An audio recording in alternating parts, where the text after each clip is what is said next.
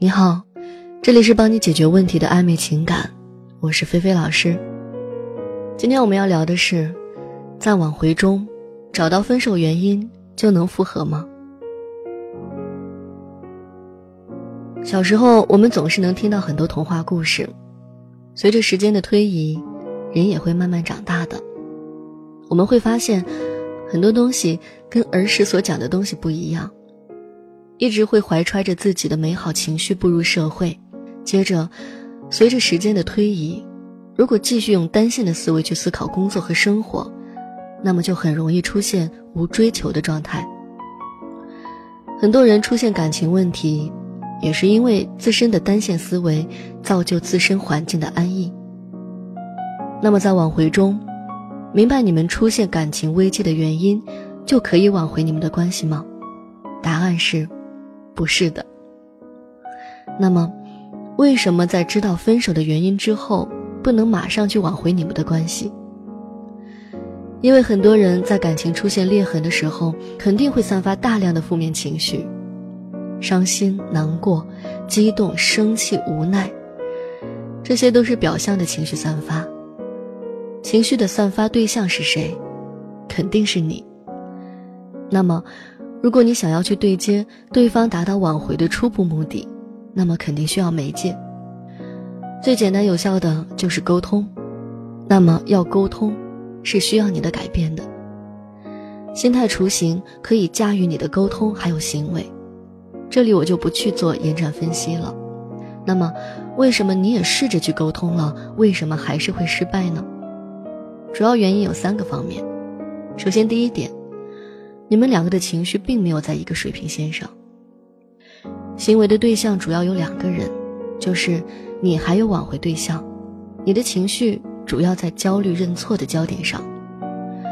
表面上分析出你们的原因，可能在沟通的过程中会因为对方的情绪而更加的焦虑，甚至对方说出一个问题，你的脑袋中是一片空白的，不知道该怎么应对。而对方在这个时候。并没有平静下来，还是怀揣着对你的轻微报复性心理，在沟通中也会因为看见你，发现你的话语的虚假性而越聊越生气。那么，为什么会越来越生气呢？因为你一直在用言语去掩饰你其实就是在解释的事实。那这样的话，对方就会在心理层面上认为你是一个虚伪的人。只不过是在说一些你自认为的漂亮话而已。毕竟一起生活交往了这么长的时间，肯定对你的言行的一致性做出怀疑。这就是在沟通中最常出现的问题。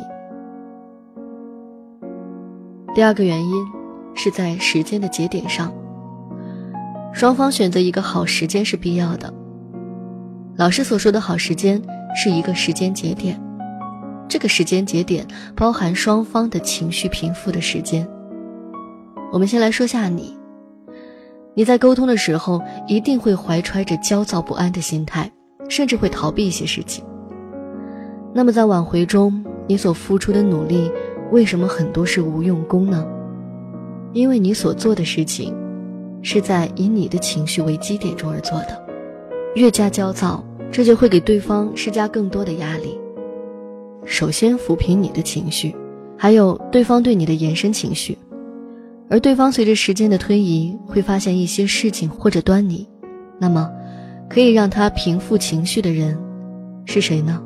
肯定是你呀，因为你是他情绪化的来源。那么，一个自身都非常情绪化的人，怎么去跟另外一个更加情绪化的人沟通呢？答案肯定是失败的。所以。选好时间的节点，平复彼此的情绪很重要。最后一个原因就是自我的改变上。老师经常说的一句话就是“细节联系心理，心理联系行为”。所以，自我的改变要从细节出发。当你还怀揣着上述两点的问题的时候，那么自我的改变肯定是坎坷的。这就是老师所说的。门槛效应。好了，我们今天就聊到这儿。如果你有情感方面的问题，可以点击主页私信联系我，具体问题帮你具体分析。有问必回。